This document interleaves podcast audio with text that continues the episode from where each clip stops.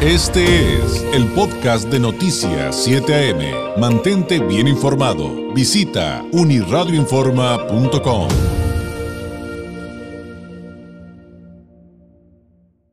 Minutos. Le agradezco enormemente al maestro Gonzalo Manrique Ábalos, analista, consultor político, académico de Derecho y Gobierno de la Escuela del Pacífico. Nos tome la llamada. ¿Cómo estás, Gonzalo? Muy buenos días.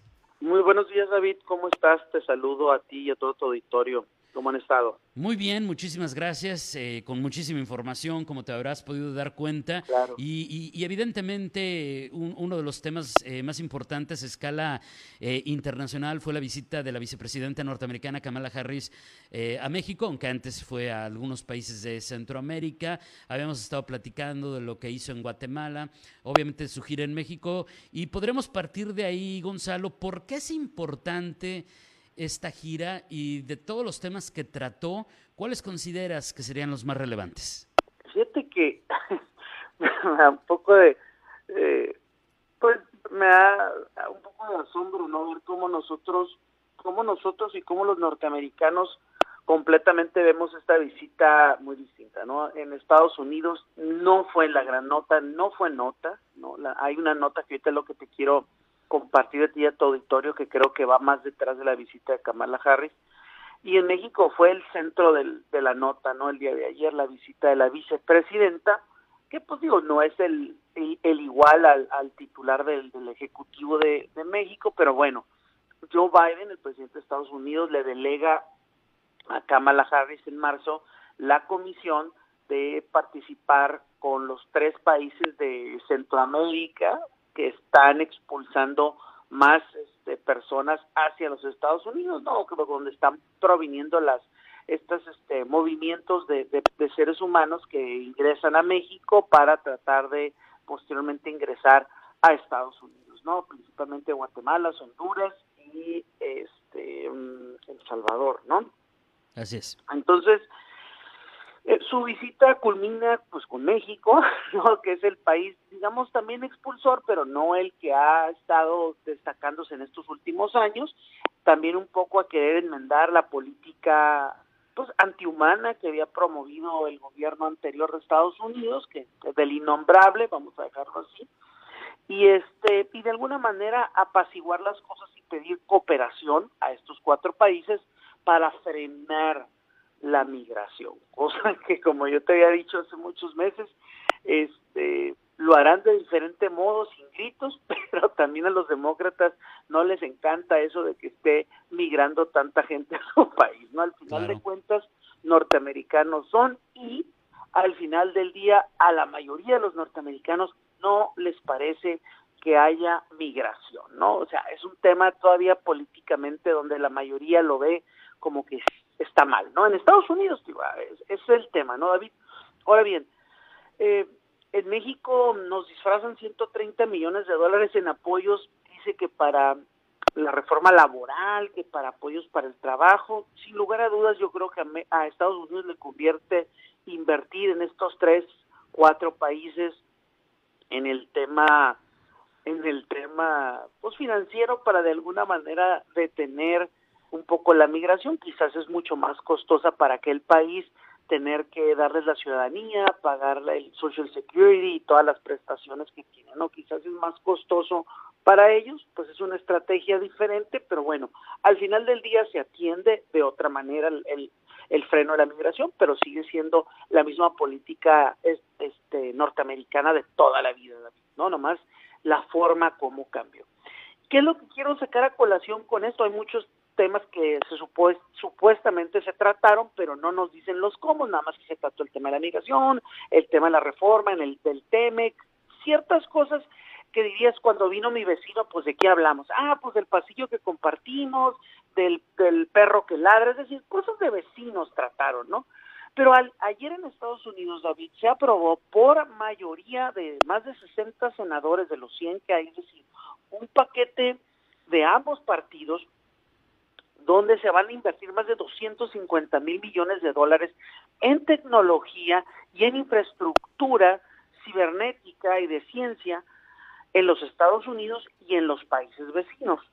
Esto obviamente es con la intención, David, de contrarrestar eh, el predominio o el dominio de China ¿no? en la fabricación y en la exportación de todas estas este, tecnologías, ¿no?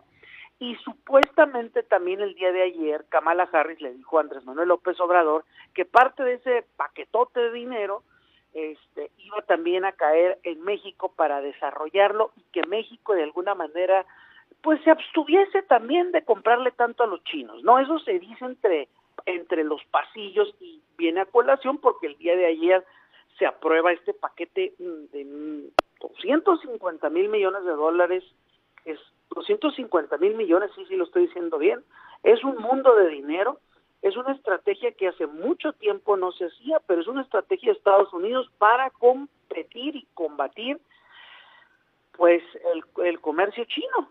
Entonces, pienso yo, David, que ese también fue parte de la estrategia que ayer entre que vamos a guardar las formas, le avisaron a, AMLO que pues también el tema de dejarle de consumir a los chinos iba, a ser la estrategia del vecino, así como para que se sumara, ¿no? De que te voy a seguir apoyando, pero también vamos a ir de la mano en este tema. Pienso yo, ¿no? Porque pues la es es, es muy no es mucha muy ¿cómo se dice? es mucha casualidad lo que pasó en Estados Unidos ayer. La, eh, Joe Biden sale a Medio Oriente estos, en estos días, es su, primera salida, y pues que Kamala Harris haya venido acá a los países de, del, del, del, del sur de Estados Unidos a medio apaciguar el tema de, de la migración, ¿no? Y, y, dicen que en política nada es coincidencia, ¿no? No, no, no, no, no, no. Entonces, pues, pues ahí está el ligue de ideas, de situaciones y de hechos. Me llama mucho la atención, bueno, me llaman mucho la atención ambos temas, porque finalmente tiene que ver con la economía de ambos países y esta eh, guerra que tiene Estados Unidos en materia económica con este país asiático, pero también traigo a colación en el tema migratorio este asunto de que la Corte Suprema de los Estados Unidos definió que las personas que reciben asilo no van a ser sujetas a tener residencia en, en, los Estados Unidos, Gonzalo, y eso a, muchos nos confunde, quienes no conocemos cómo funciona un país con sus, a fondo, me refiero, con sus temas migratorios, pues muchos nos preguntamos algo muy simple tal vez, pero básico, que es, bueno, entonces les das asilo, pero no les vas a dar nunca residencia, ¿qué va a pasar al, al mediano y a largo plazo? Pues es que es un asilo, David, es una figura jurídica distinta no se entiende que el asilo es una cuestión de emergencia, que no puedes estar en tu país, que eres perseguido, que estás en peligro, y entonces Estados Unidos dice, ven, yo te doy asilo, puedes estar acá, pero eso no quiere decir que yo te vaya a reconocer como un residente y mucho menos adquieras los derechos para ser ciudadano. Esa es la parte que eh, desgraciadamente, pues digo, la Suprema Corte es más republicana que demócrata o digamos más conservadora que liberal y pues los ministros de la Suprema Corte también piensan de alguna manera cómo frenar la migración, ¿no? Yo podría opinarlo así, ¿no? O plantearlo así, pero al final del día el asilo, pues este, insisto, es una figura que no te garantiza de ninguna manera eh, cierta antigüedad, ¿no? No es como como quienes eh, primero residen en Estados Unidos, piden su residencia, se ponen a trabajar, pagan impuestos, que creo que esto es siempre la ofensa de los norteamericanos, ¿no? Que migran para vivir del, del, de las dádivas del gobierno, ¿no? Y, creo que también parte lo, lo, lo, lo hacen, ¿no? Quienes migran, ¿no? Algunos sí ya lo hacen con esa intención, entonces pues se representa una carga para el Estado norteamericano, y bueno, este también hay quienes son muy trabajadores, no, lo quito, del, no, hay duda de eso, pero este pues soy de los dos lados. Entonces, pues la figura del asilo desgraciadamente así lo prevé, la Suprema Corte nada más lo está interpretando, es decir, sí, si es por asilo, si por asilo no pueden pedir este la ciudadanía, no pueden adquirir los derechos, si vienen de otra manera ingresan como los DACAs o los Dreamers o los, o los que tú quieras que están de alguna manera con papás este que son residentes o que ya estaban ahí, pues es otra situación, la vida, pero también es, es, es muy similar, ¿no? Son jurídicamente están en un limbo, pero ya la Corte interpretó y pues bueno, ese es, finalmente no se les está negando el derecho al asilo, sino lo que nunca se les va a permitir es el derecho a una residencia y una ciudadanía. Entonces en algún momento les dirán, pues ya te di el asilo, pues ya es tiempo que regreses. ¿no? Y yo creo que esa es parte de lo que Kamala fue a arreglar a aquellos países, sino decirles, pues acá tengo a muchos de tus paisanos, nunca les vamos a dar la ciudadanía, o al menos la Corte así lo está determinando que nunca va a proceder, pues yo te diría que, que viéramos la manera también de cómo te los retacho, ¿no? Es, digo, es parte de la construcción de un acuerdo multi multilateral de varios países, ¿no? yo en el fondo pienso que algún día les darán la, la, la, la residencia, ¿no? O algún decreto presidencial vendrá, pero ahorita pues sí es la manera de, de frenar la acelerada, ¿no, David? Cómo se dejaron venir cuando Biden dijo las puertas están abiertas y se dejó venir toda la gente, ¿no? Históricamente es el momento más álgido. También, por cierto, lo comentábamos con, con los niños eh, y menores de edad en general no acompañados. Oye, regresamos al tema eh, financiero en relación a esta visita de Kamala Harris a México con el presidente López Obrador, pues ya nos platicaste este tema de China, pero también está este asunto de lo que van a invertir para la implementación de la reforma laboral. Y, hay muchos reclamos ya acumulados de sindicatos norteamericanos en esta materia. Eh, ¿Qué podríamos, digo, más allá que Kamala Harris también se reunió con mujeres empresarias y, planteó este asunto de, empoderar a las mujeres y decir qué vamos a hacer para mejorar las condiciones, que sí creo que es sumamente importante y habrá que resaltarlo en algún momento, decir mm. cómo logramos la equidad laboral en todos nuestros países, señoras.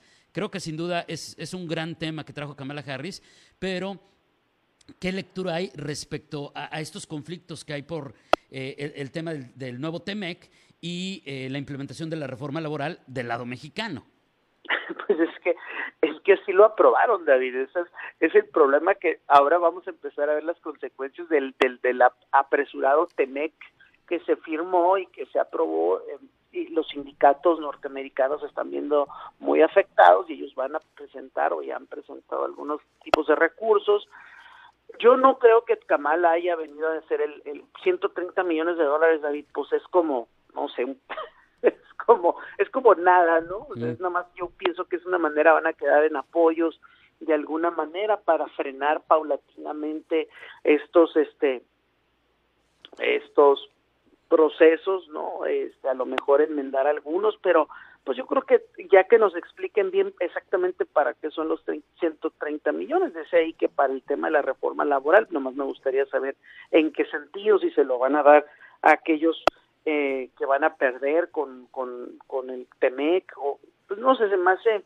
muy, pues, pues es muy poco, ¿no? Comparado con, te digo, yo pienso que más que nada vinieron a amarrar un poco el tema del bloque de contención en contra de China, ¿no? Por este paquete de 250 mil millones de dólares, que creo que eso es más importante que Estados Unidos tenga un bloque este de América completo o de casi de toda América completo con sus vecinos los que los que le están mandando este ciudadanos de su país, los que están necesitando el asilo, estar coordinados o de alguna manera hacer un bloque opositor. Yo pienso que fue por ahí la visita disfrazada de todos estos temas, ¿no?